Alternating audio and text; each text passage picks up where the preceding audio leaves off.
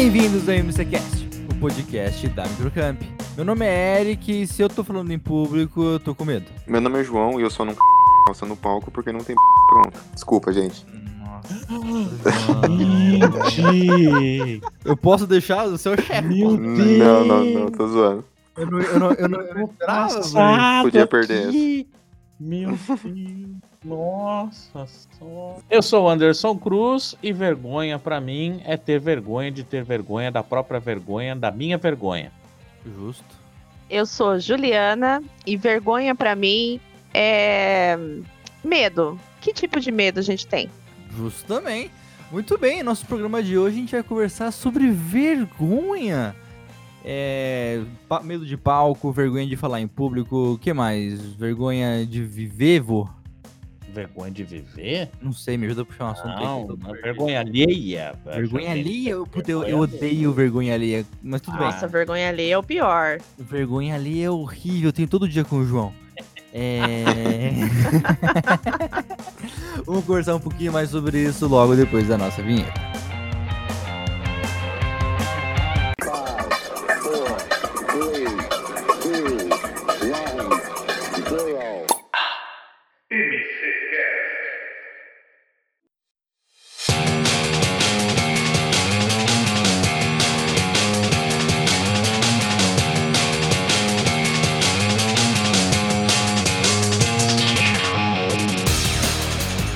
Falar que o, se o Anderson tem vergonha, né? Eu acho que nunca vi uma pessoa pra apresentar coisas. Porque se eu não tenho vergonha, lógico que eu tenho vergonha, não é Ah, assim. Não parece, não, vô. Ah, mas tem vergonha sim. Opa, eu acho que uma. Se você parar para analisar, as pessoas mais comunicativas, é, elas têm vergonha. Elas, elas têm, mas é, é no sentido tipo assim: quando você encara o que você tá falando como um trabalho ou como uma válvula de escape, é uma coisa. Mas não necessariamente diga que você não tem vergonha. Qual que é o momento que eu tenho mais vergonha? Hum, Quando eu vou num ambiente que eu não conheço ninguém. Eu tenho vergonha.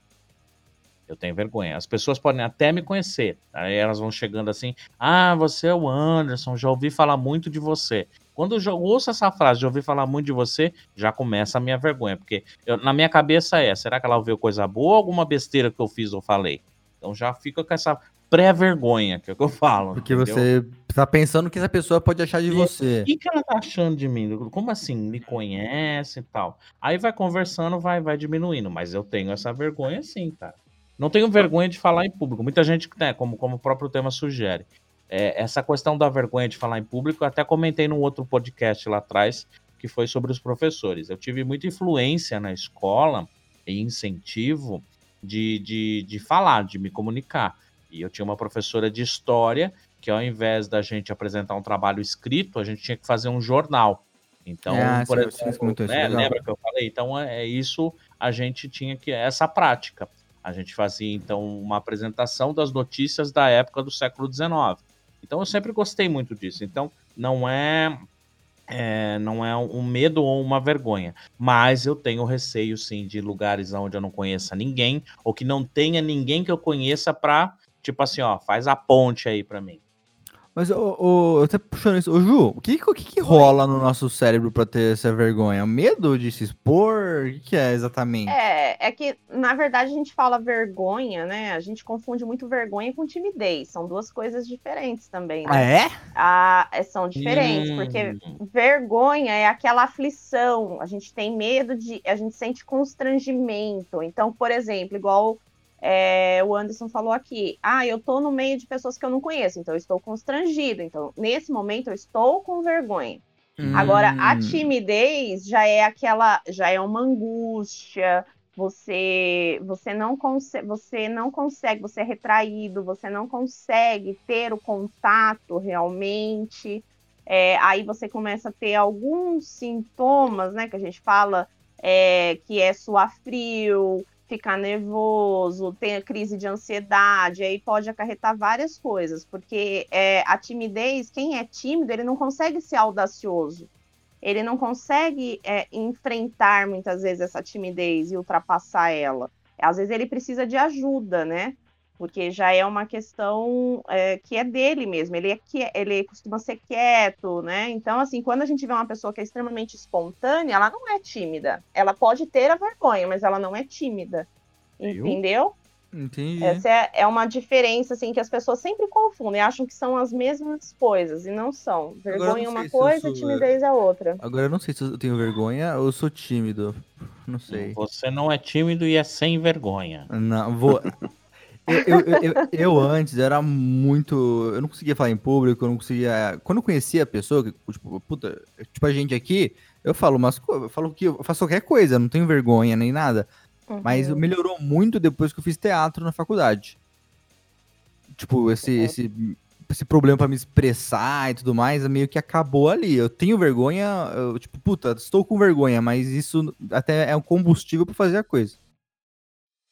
É, o teatro ele ajuda muito, né, a você desenvolver essas questões, né, de você conhecer o próprio corpo, de você conhecer é, os seus sentimentos. Então, a arte em si, ela consegue ajudar bastante, né? Quem tem esse tipo de, de timidez ou que tenha vergonha, sinta vergonha em alguns momentos, consegue driblar bastante com tanto na parte de teatro, artes, como também na parte de oratórias, né? Que a gente pode, na parte profissional, fazer oratórias para trabalhar isso também. E o Joãozinho, que fica parecendo um pimentão quando a gente percebe que ele tá com vergonha?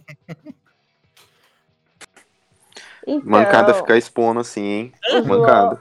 Você é muito tímido, João? Cara, eu sou. Eu sou bastante tímido. Eu também, eu consigo me.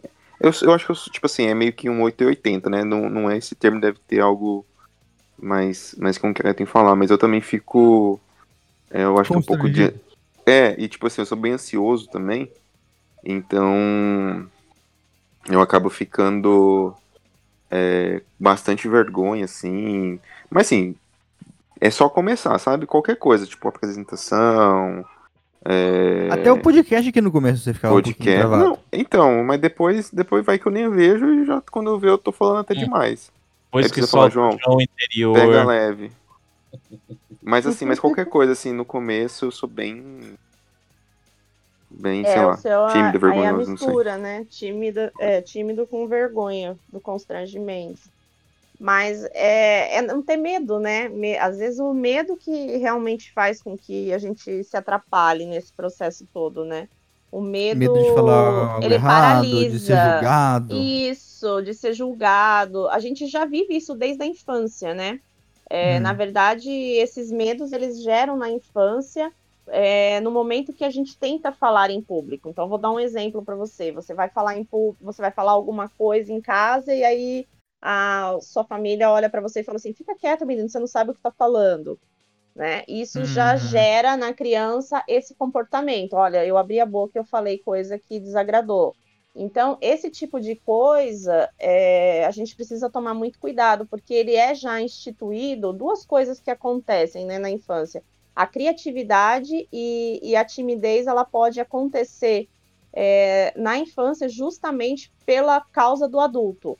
Então, uhum. aí isso gera todo esse esse dilema que aí na, depois na carreira ele se sente inseguro de falar, ele tem medo de falar, porque aí ele já instituiu que ele não fala bem, ou às vezes ele realmente tem algum problema, né, de de fala e realmente não consegue se expressar, então isso também ajuda, a contribui para esse medo, né? É, não conseguir decorar as coisas, ter um roteiro daquilo que vai falar ou conhecimento. A pessoa ela precisa ter muito conhecimento daquilo que ela vai falar para ela poder falar sem medo, né? É, para não ter esse constrangimento e pensar uma coisa que eu acho que é de praxe. Ninguém sabe tudo. Uhum. Então é, é, muito legal a gente entrar sempre com essa, com essa visão, né? até numa apresentação empresarial. É, eu não sei tudo, então se alguém souber mais e puder contribuir, então uma coisa que às vezes deixa a pessoa bem segura, fala isso no início da sua fala, né? Para você mostrar para as pessoas que você é aberto àquilo. Então aí quando alguém sugerir falar alguma coisa, em vez de você ter um impacto negativo, pelo contrário, você vai você vai é, você vai deixar aberto e as pessoas também vão ver que você está aberto ajuda, né? Em algum momento, em algum tema que você não saiba. Então, assim, é, é uma coisa que a gente faz muito em oratória também. E, e é importante a gente entender que nem tudo a gente precisa saber. Você acredita também que, vamos pegar a nossa realidade hoje, né, até falando de, de tecnologia, é, de, diferente de coisas que aconteciam há, há 30, 50, 60 anos atrás, que Na não tinha, não tinha essa... não tinha, não tinha tecnologia, porque hoje, né, você vê que cada vez mais cedo o, as crianças estão no tablet, estão no celular, eles acabam criando esse mundo, né? Antigamente a gente saía para brincar na rua, né? Hoje a molecada fica no computador. Não, não tô falando que é uma coisa 100% ruim, porque a gente sabe que também tem, tem coisas educativas, coisas boas. Mas ele não tem essa interação interpessoal, né? Então, assim, no chat, né, do, do jogo, do, da rede social, ele é literalmente sem vergonha, né? Ele não tem é, papas na língua, ele fala, pergunta tal.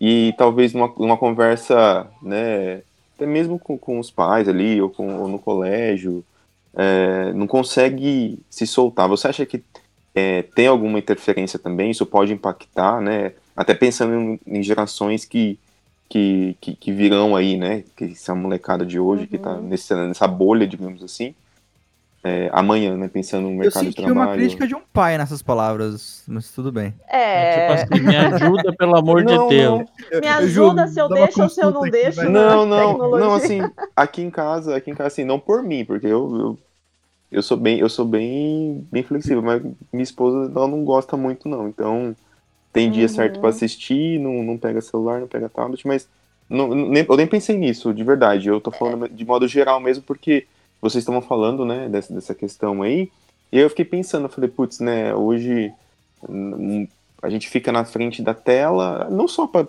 as crianças, né, eu falo impactando no amanhã. A gente também, Mas né? a gente também, a gente né? Também. Então, uhum. assim, é uhum. fácil trocar um e-mail, é. a gente conversa no WhatsApp, mas pessoalmente, às vezes, é, muda, né? Não tem, tem uma barreira. assunto, né? É, uhum. é na verdade, assim, é, tudo que é demais é ruim, né? Então, assim, questões comportamentais, quando a gente fala, tudo que é demais é ruim. Então, hoje a gente fala dentro das empresas na questão dos soft skills, né? Que são a, as competências comportamentais que a gente quer para o futuro.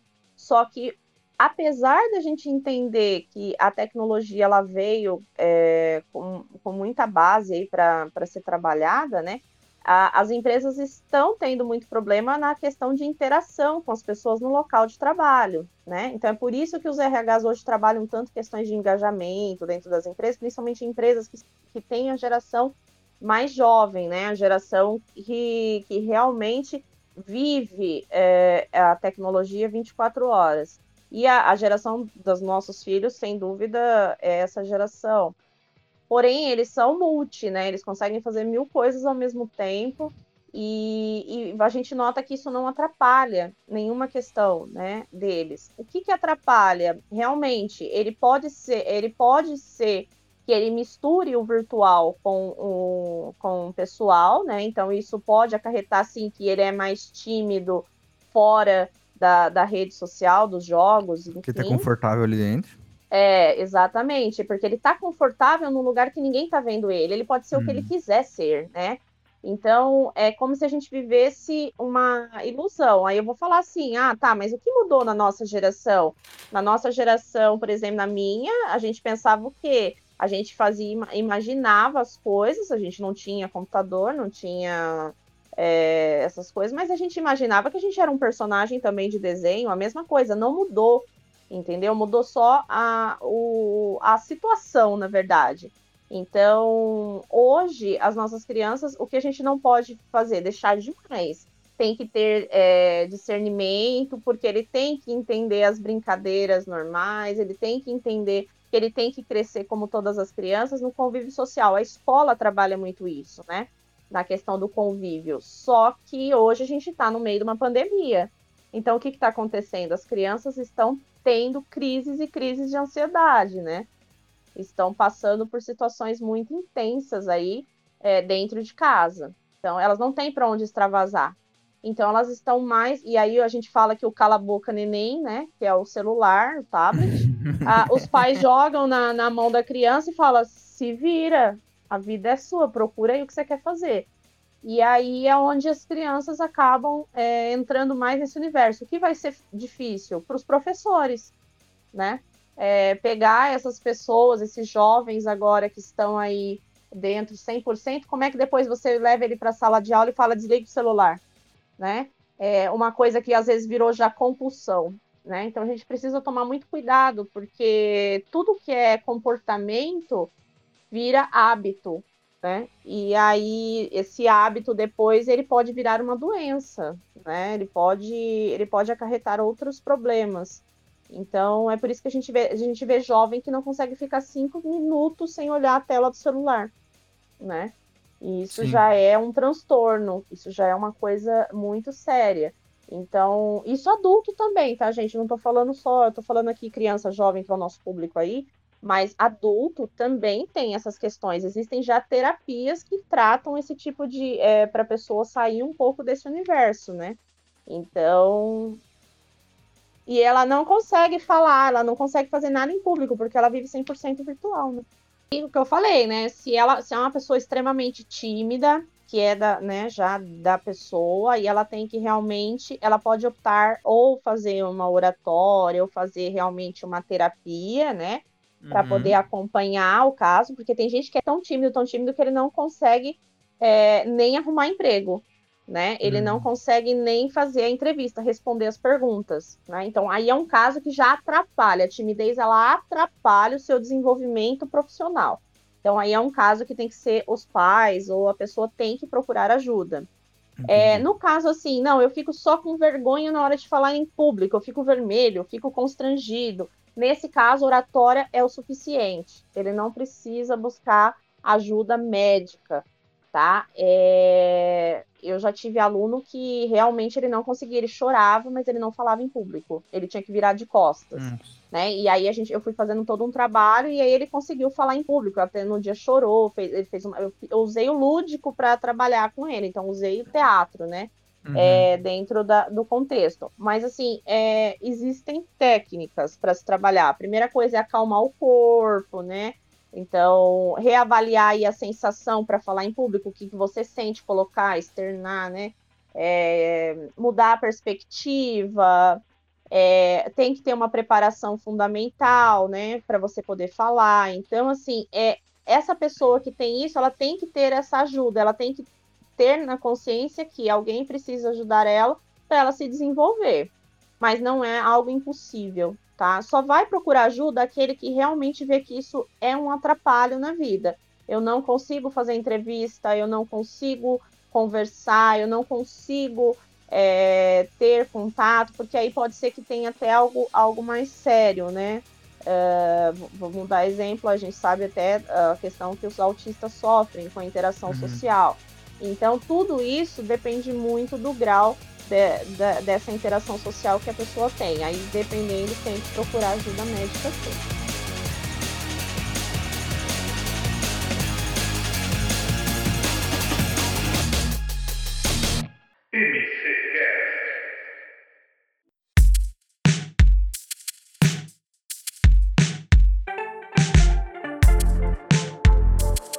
Uma coisa que me ajuda muito é. Hoje a gente grava. O João me força a gravar os vídeos, né, João? Vai, fala. Vai, vai, continua. E, e, eu, eu, eu, tenho, eu tenho vergonha, não é vergonha, eu não sei, eu fico esquisito quando vou gravar essas coisas. Só que aí eu criei o personagem, que é o Eric do MC Geek. É um personagem que eu criei, que é explosivo, cheio de cocaína na cabeça. Aí eu não tenho vergonha quando eu crio um personagem. No teatro é a mesma coisa quando eu tô no teatro lá, na época que eu tava fazendo, eu ia fazer alguma cena, alguma coisa, era tranquilíssimo, zero vergonha. Quando eu tinha cima do teatro falar com o público por algum motivo, ah, pessoal, acabou a aula, amanhã não tem, eu já tinha vergonha. Mas quando eu estou no modo personagem, eu não tenho. Não sei porque se isso faz sentido. Eu só peço desculpa aos ouvintes aí, né? Hum. É, cocaína foi, ele foi infeliz em falar, ele na verdade é, ele, ele quis dizer Coca-Cola. Exato, é, desculpa. Eu vou. Eu vou é, tá excesso de essa, essa é a vergonha alheia. Exato. Essa é a vergonha alheia. É. Vamos de passar por um exemplo clássico do que é a vergonha alheia. É quando aquela alheia. pessoa mais estimada da sua vida faz uma cagada e você queria bater na cara dela, mas você fica ali, retraído no seu ambiente, no seu mundo obscuro. Nós é- brasileiros passamos vergonha alheia todos os dias, gente. Nossa, Todos Ju, os direto, né? Todos os dias. Todos os dias. Mas isso me incomoda. Filme, série, que aconteceu alguma coisa que vai dar uma vergonha alheia forte em mim, tirando os. Aham. é, tirando The Office, assim, que eu gosto da vergonha que eles causam, eu não gosto de ver, me, me causa ruim, sabe? Dá um negócio ruim na gente, né? Fico agu- agoniadinho. É verdade. Gente, e a gente fala- falando de, de vergonha, né? Assim, no, falando em relacionamento, vocês têm alguma história, assim, de. Não só amoroso, né? Mas de amizade, familiar, de. A Ju, eu quero ver a Ju falar que ela tem vergonha. Ai, gente, vergonha. Bom, é... ah, sempre dá um frio na barriga na hora de falar em público, eu acho que, porque até porque a gente não sabe como a gente vai ser recebido, Eric, é bem isso mesmo.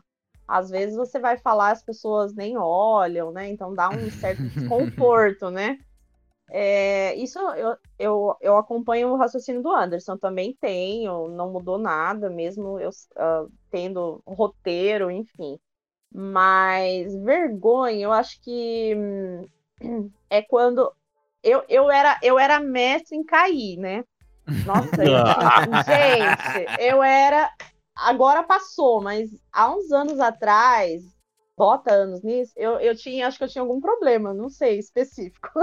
Eu virava o pé direto. E uma vez eu caí em frente ao shopping Jaraguá. Mas foi um tombaço, assim, lindo de se ver. Podia até Nossa. gravar que dava vídeo cacetada. E tinha vários executivos na frente. E, e aí eles deram risada. Em vez de me ajudar, eles deram risada. Eles não me ajudaram, né? Não condeno E- eles, viu, Ju? Não. Foi muito engraçado. Foi um tombo espetacular, assim. E hum, eu era, eu era muito jovem também, trabalhava de social na época. Eu estava indo no, no Jaraguá fazer uma entrega de um cliente. E aí, resultado, né? Eu falei, nossa, que ridículo. Eu fiquei uma semana que eu não podia passar na frente do Jaraguá, que eu dava risada. e com vergonha alheia, né? Porque eu, eu senti vergonha também. Aí, outra vez que eu passei isso, eu Alheia caí não, nesse numa caso é vergonha loja. mesmo, né? É, aí eu, eu caí também numa, numa loja. Eu saí rolando a escada da loja. Mas, gente, Juliana Curupira, o que, que é isso? Eu saí rolando numa escada de uma loja. E aí o Mas- rapaz subiu e disse assim pra mim: Moça, você tá bem? Você quer que eu chame o SAMU? Você quer que eu chame o SAMU? a Mas, sandália foi para um lado, a outra foi pro outro. Eu, mas e, cair é assim, muito engraçado. Quando você vê alguém na rua andando e Gente, caindo, é hilário. é maravilhoso. Nossa Pior que você não Senhora. sabe a reação que você, vai, você tem, né? Porque você Gente, não sabe eu dou se você levanta. Você levanta e sai correndo, ou se você finge de É. morto, fecha os É, olhos, um- desmaiei. um, pouquinho, um pouquinho antes da pandemia começar assim, eu tava lá embaixo no Shopping Jaraguá também. Aquele lugar tem alguma coisa. Lá na frente um senhorzinho, devia ter uns 80 anos, bem gordinho assim, tava andando. E ele errou o último degrau e caiu. Nossa. Aí, tipo, vari- várias pessoas chegaram perto do senhorzinho, com o senhorzinho cair é, é, é bad, né? Mas quando É. o pessoal viu que ele tava bem, todo mundo tentando ajudar o senhorzinho a levantar, mas rindo, rindo. Os caras segurando vermelho pra rir assim, o senhorzinho bravo. Ah, eu caí Nossa. esse degrau aqui, não sei o que aconteceu. É, é, foi maravilhoso, foi um dia, foi um dia O feliz. degrau andou, né, gente? É normal, é uma coisa mil, que não né? dá pra explicar. Nessa hora. Ah, então eu acho que eu vivia no modo labirintite, gente. Modo labirintite, só pode. E você, vô? Ah, história. vergonha, meu amigo. Vergonha é o que eu mais passo na minha vida. Você não tem noção. É, é o modo de- da, da gente se comunicar, como a Ju estava falando, vocês estavam todos comentando. As pessoas podem achar assim: ah, o Anderson fala tudo, então o cara não tem vergonha. Tem, tenho vergonha, passo vergonha, faço os outros, às vezes, inconscientemente passar vergonha. Cara, Acontece, é uma coisa de louco. acontece O, o mesmo. momento mais vergonhoso que eu, que eu me lembro, assim, cara. Ah, são tantos. É, é falar. Como eu tenho mania de falar, às vezes o- o- a minha autodefesa é, é falar, criar piada e interagir. E, e, e às vezes o que acontece? Eu entro no modo automático. E entrando nesse modo automático, é, você perde a noção das coisas. Você vai E embora aí, na, na você vai embora na tua linha, porque para você que tá pensando, tá criando, sei lá, um, um contexto, uma história, uma piada, faz sentido, mas não tá acompanhando o raciocínio do outro. E aí você termina de falar, é tipo aquela sensação, você conta uma piada, ninguém ri. Mas peraí, por que, vocês não estão rindo? É, entendeu? Você continua rindo, você continua ali naquela situação. Então, e- essas acontecem direto. Às vezes é uma situação política que está acontecendo, coisa do meu dia a dia. Eu tenho uma mania muito grande de imitar eh, a minha mãe e o meu pai, né? No, no comportamento que eles têm. E, e é engraçado no comportamento que eles têm, porque é um casal que está há mais de 45 anos. 45 anos juntos, imagina. No, no mundo que a gente vive, duas pessoas estarem vivendo há tanto tempo. E eles têm um comportamento engraçado. Só para você ter uma ideia, a minha mãe tá lá no quarto, lá perto da sala, e o meu pai tá no banheiro tomando banho. A minha mãe berra: Miguel! Vai berra, de berrar, coisa que você Uhum. escuta da rua. Então, são situações que, do meu ambiente, que às vezes eu tento incorporar numa, numa brincadeira e tudo, e não faz sentido. Então, me dá direto esses momentos de vergonha por não ser compreendido por uma piada. Entendeu? Não entendeu? É, ó, esse é um momento. Você vai falar, as pessoas vão fazer esse silêncio. O silêncio para quem fala é um É tapa na cara. É um horrível. tapa na cara. É. Né? E a minha dica para você que está ouvindo agora esse podcast, fica tranquilo porque vai acontecer com você. Tem medo de falar em É público? As pessoas chegam, né? Tem medo de falar em público? Vai lá, conversa com o Anderson que ele vai dar umas dicas para você. Aí é que eu morro de vergonha. Por que, que eu vou falar para a pessoa? Eu falo para ela, seja você. Vai lá e brilha. Exatamente. Nos entendeu? primeiros programas, assim, eu chegava pro João, quando o João participar, eu falava, João, não importa o que eu falar, não Ah. importa o absurdo que eu falar, você vai rir no programa. Ah, senão então você paga o João para dar risada, então. Lógico. Ele é tuf, né, mano? Gente, E eu dou risada respeitar. de graça aqui. Ai, que Dá, ri- dá risada de graça. Ô, Anderson, mas eu posso falar? Oi. Vou, vou, não é você, Você, não, é você, você pode falar o que você quiser. não é você que tem medo dos palcos ou de falar em público. É falar em público e medo dos palcos que tem medo de você, porque você dá show. Não dou nada, não. Olha É vou- verdade. Vou, falar pra você É. que você tem, você tem um Você superpoderzinho aí que é falar em mesmo. público. É, sei. Eu podia transformar esse dom em dinheiro na minha conta, né? É. Mas aí vai. Ah. Mas aí é, uma, aí é um planejamento. Ó, gostei. A Ju vai fazer uma mentoria. Boa. Aí é um planejamento, mas realmente você você dá um show mesmo. E, e assim, gente, esse medo que a gente fala, né, que às vezes é até fobia, dependendo do caso, é mais de 77% da população passa. Então é muita gente. Então a gente a falar que não tem medo de falar em público, né, nenhum tipo de medo, você estaria nessa taxa de 30%. Vamos imaginar que são os apresentadores de TV, né? E o Então, que, que assim, você orienta, por exemplo, um aluno que tem que fazer, né? Que é o nosso público lá. O aluno ele tem vergonha. Eh, Nas minhas turmas de informática, eu falava de fazer uma apresentação. É, mas até aqui, professor. Tá louco, professor? Não, não vou fazer. O que, que você orienta para para esses alunos que estão. Porque tá em casa, né? Tá em pandemia. Relacionamento social, Sim. tipo, só conectado na internet. É, bom, aí tem sempre uma regra, tá? É uma regra para vencer aí, perder a timidez para falar em público. Primeira coisa é pensar no roteiro daquilo que vai fazer. né? Então tem Uhum. que criar realmente um roteiro da comunicação e qual tipo de linguagem. Viu, Eric? Roteiro. verbal ou não Roteiro. ou não verbal. É, outra coisa importante é, é pensar quem é o público, né? Então a gente tem que entender que nem você vai falar com adolescente, não dá para você ir lá formalmente falar com adolescente, né? Eu Uhum. dava aula para adolescente, eu sentava entre eles e dava aula. Então, assim, e aí isso é, gera mais empatia, né, com o público. Então, você tem que pensar qual é o seu público. Bom, aí a segunda questão seria treinar a articulação, né? Então, a, a linguagem não verbal, ela também é muito importante, né? Porque ela também dá um show, né? Então, tem também treinar, ver é, como você fica, né? Então, assim, a entonação de voz, que seria o terceiro item, é, a entonação de voz, se você falar sempre com a mesma voz, o que que ocasiona? Cansaço nas Sono. pessoas, né?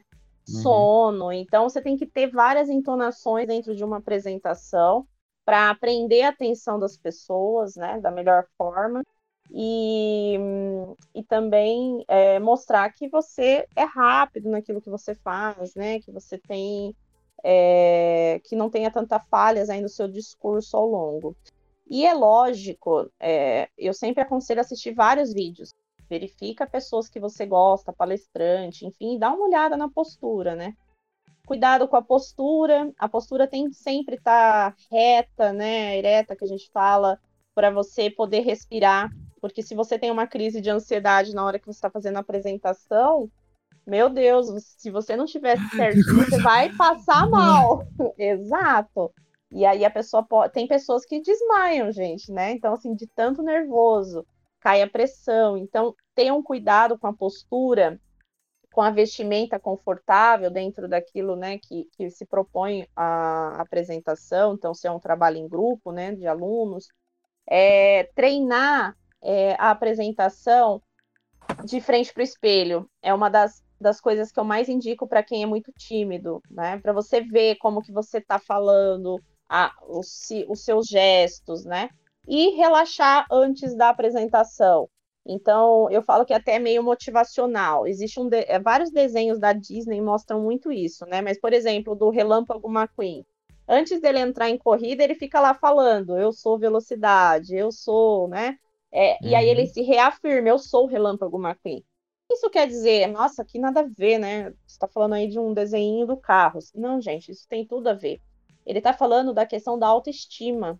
É, se eu não trabalhar minha autoestima, eu não consigo confiar naquilo que eu me proponho a fazer. E se eu não confio naquilo, eu não vou executar aquilo da melhor forma.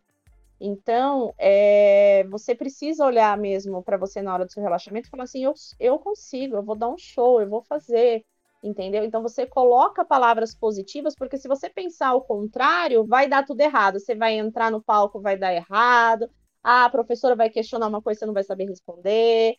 Às vezes, no não saber, mesmo que você não tenha colocado no roteiro aquilo, não tem problema nenhum. Se você tiver articulado lá na hora, você vai passar daquilo batido e ninguém vai nem perceber.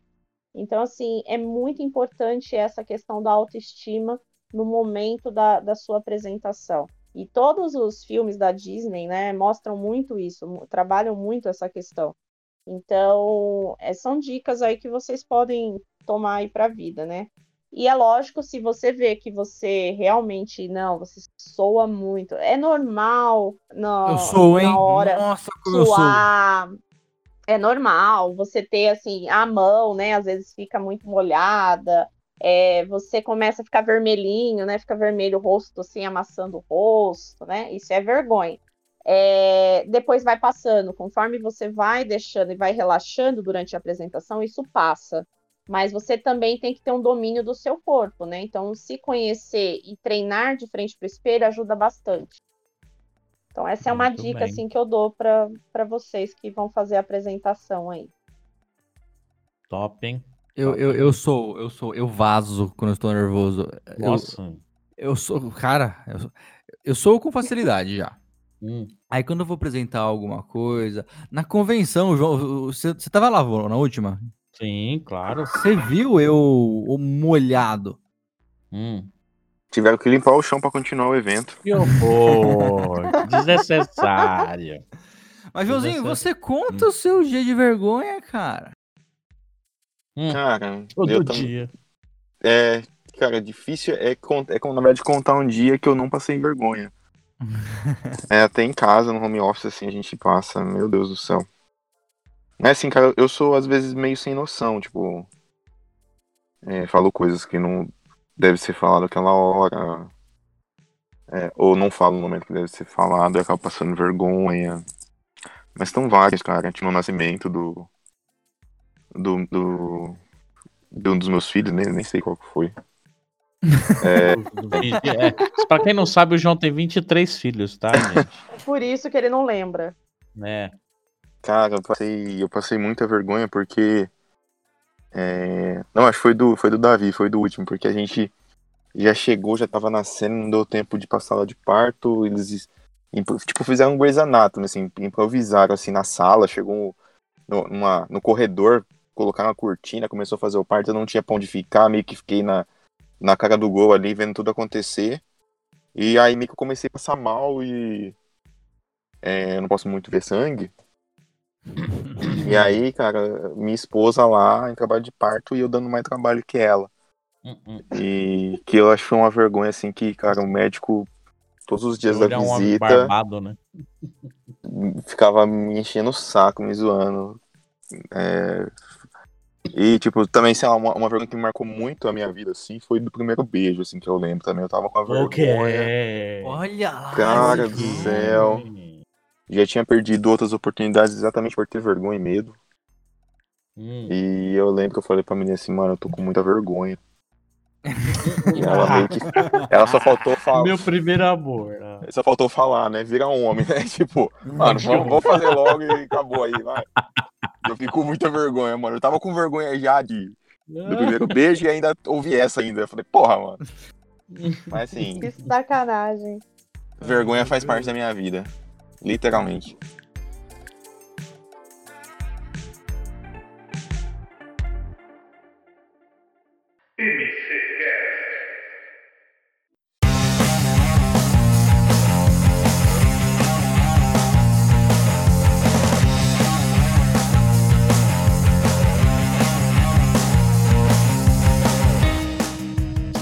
Eu, particularmente, dificilmente passo por uma situação dessa de vergonha alheia.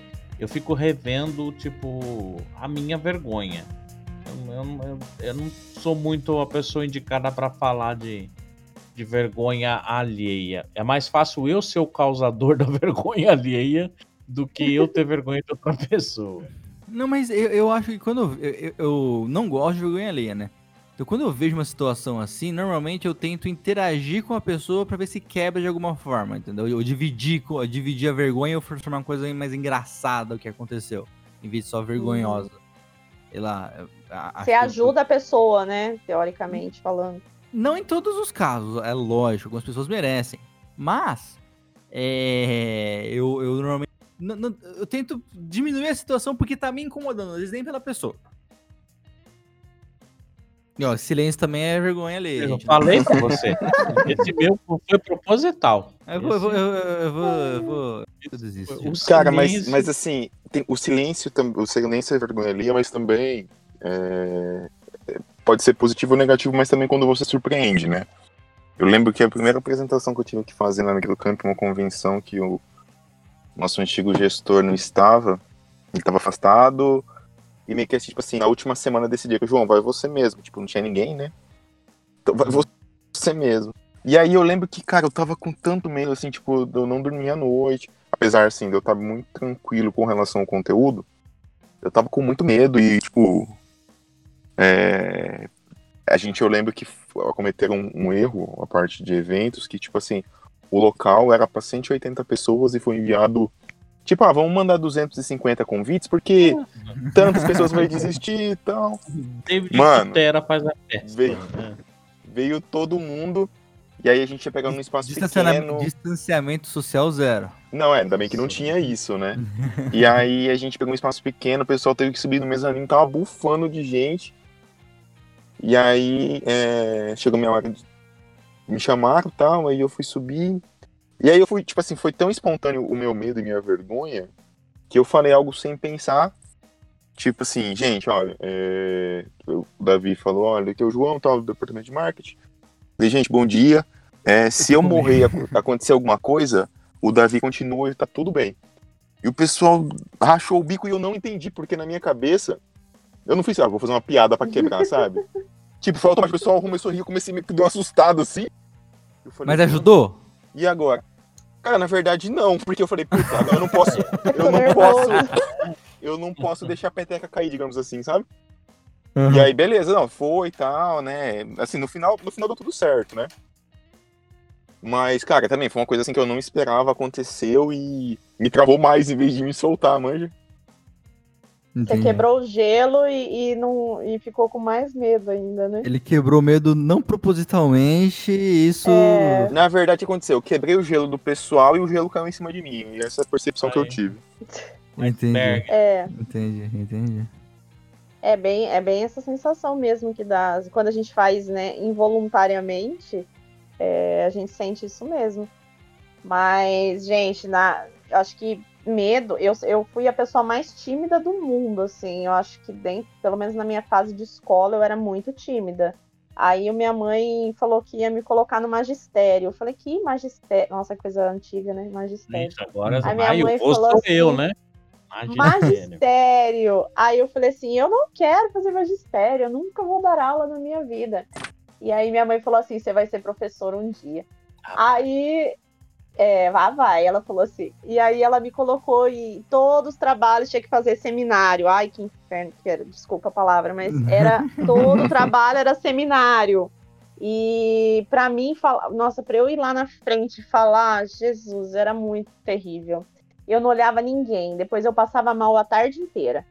É, e aí isso foi, foi. Aí chegou uma hora que virou automático, né? Três anos tentando fazendo isso, né, gente? Aí chegou uma hora que falou assim: ah, quer saber? Tô aqui, vamos lá, né? E aí eu falo que depois disso eu fiquei sem vergonha na cara, né? Porque aí, ah, tem que falar lá, deixa que eu vou, vai. Você não tem coragem, deixa que eu vou. Ah, não sei o que, deixa que eu vou. Então, assim, é, eu acho que é muito de, de treinar mesmo, né? De você se permitir, né? Se permitir. Porque eu não gostava. Se fosse depender de mim na época, acho que até hoje talvez eu não, não falaria em público. Mas a família tem um papel importante mesmo, tanto para motivar como para Sim. desmotivar, né? Desmotivar, é, exatamente. Porque no mesma Exatamente. situação que você, a minha família, minha mãe mais propriamente dita, é, ela falava, você tem que ler, você precisa ler, eu não quero, não quero criança que não saiba ler direito em casa, não. Então eu lia muito, lia muito. E eu peguei um Uhum. gosto pela leitura, que é o que facilita muito na hora de você de você conversar, né? De você criar É. vocabulário. Coisa que é uma dificuldade, não é dificuldade, um desafio muito grande das novas gerações, é, independente aqui se ela está lendo um livro ou se ela está usando um recurso tecnológico para leitura. Porque existem Uhum. recursos tecnológicos para leitura. Mas o hábito da leitura tá, tá muito decaído e isso afeta todo, todo o processo, né? Até da própria comunicação porque para se comunicar bem, é, a gente precisa ter um, um vocabulário muito, muito versátil para você saber falar com as Uhum. gerações específicas, né? Você pode falar muito bem com seus colegas ali da, da rua, do ambiente, da, da rede social. Mas Você aí tá você trava. É, mas aí você trava quando você vai ter que falar com alguém para um trabalho. E aí você, pô, eu sei tecnicamente o que eu preciso fazer naquele trabalho, mas eu não tô tendo a habilidade de, de me comunicar com aquele grupo de pessoas, né? E como eu sempre trabalhei com, com aulas e tive uma diversidade muito grande de pessoas, é, isso, graças a Deus, me ajudou muito a ganhar essa articulação, em conversar com todo mundo numa linguagem. Eu, eu, eu brinco comigo mesmo, né? Eu tô sempre em constante mutação com a minha linguagem, porque a idade vai avançando. Segundo o Eric, eu tenho 172 milênios. Por aí. E aí a gente vai aumentando o nosso vocabulário graças a isso. Então, minha dica particular, se você tem vergonha, tá com vergonha de falar em público, começa a ler, contar histórias, né? O que me ajudava É. muito era, era ir na, na, na- na igreja, no ambiente com a minha mãe, e ela falava, vai lá, você vai fazer uma leitura hoje. Mas mãe, eu não quero ir. Você vai fazer a leitura lá, vai lá. É, E isso aí foi pegando gosto, muito. né? É. Uhum. Ajuda muito. E a leitura é, é fundamental, né? Pra gente poder articular e falar muito bem também. Eu concordo com você. E o Deixei o silêncio, deixei o silêncio proposital agora. pra- Esse é o silêncio. E o silêncio. E a Helena. Hum, Hum, vou... Vou ter, vou ter que cortar esse programa, hein? Vocês estão muito boca aberta. não, enfia, eu não falei aonde você vai enfiar o silêncio. Justo, Ué. Justo. Mais algo pra completar, gente? Já estamos dando quase uma... Não, deu uma hora de programa já. Já deu. Aham. Eu acho que já deu, Ah. já, mano. Que deu já. boa. Muito bem, então. Não tenha gente. vergonha de acabar, é que não tenha É. Não, vergonha. não terei vergonha Não de terminar tenha vergonha. Isso. Mais uma coisa só pra fechar, eu acho que talvez quando a gente começar a ter mais convidados de fora aqui dentro, eu vou ficar mais com vergonhinha Então, podcast. É, pode acontecer. Pode acontecer, porque você não sabe como Vira que a pessoa homem, vai rapaz. reagir, né? É, Não, exato, porque aqui dentro tá um ambiente controlado. descontrolado. Ex- Hum. Exato. Mas aí a gente faz uma. Eu acho coisa que a gente é tudo descontrolado. Não sei o que que é esse controlado. que você Então? Não, é o con- É mais é o fácil a controle- pessoa passar vergonha com a gente. É, Né? mas e- e- esse é o Não problema. é? A vergonha ali É. é por nós. Mas muito bem, Ju, muito obrigado por essa aulona pra nós também. Obrigada, eu que agradeço aí a participação de mais um. Muito, eu gosto demais. Obrigada, viu? Vou, vou- tentar ficar com menos vergonha agora. Vou, não preciso aprender a falar em público como você fala, vou. Não, leia. Começa a Ah, ler mas eu coisas leio, hein? úteis. Leio, hein? Vamos pôr o Eric pra ler. Vamos pôr o Eric Vamos pra pôr ler. o Eric pra ler. É, mas é coisa útil. Não, mas uma, uma- uma- coisa que eu faço na vida é ler. Isso, Isso é bom, isso é muito bom. coisa, isso, isso eu gosto bastante. E o Gordinho, Gordinho, você não contou a história de, de, de você apresentando lá na convenção que a gente apresentou juntos, cara. Mas isso fica para outro programa. Fechou, mas eu não ia lembrar mesmo. Falta de memória. O que será? que- Próximo programa, Memória. Joãozinho, fala pra gente aonde o pessoal que tá ouvindo pode encontrar mais da Microcamp nas redes sociais. Você pode seguir nosso Instagram, arroba microcamp, seguir no TikTok, arroba microcamp, underline oficial. Seguir no Facebook, arroba microcamp também. No Twitter, no LinkedIn. é, Spotify. Spotify para acompanhar o podcast. O YouTube também, tem que seguir saindo também. E eu posso dar uma dica aí? Também, é que você me permite? Aproveitar que o voo está conosco. É, essa semana tem promoçãozinha do microcampeão no MC1. Então, cursos aí baratinhos para você aproveitar a sua pandemia e voltar com tudo. Como estão os preços? Fala pra mim. Cara, são mais de 90% de desconto. São cursos a partir de R$ 9,90. Você vai contar curso de R$19,90, R$29,90. Mano, muita coisa legal lá. Confere Tudo lá depois. no Microcampeão. Vô, tem alguma coisa mais pra falar do Microcampeão? Muito obrigado, antes de mais nada, pela participação.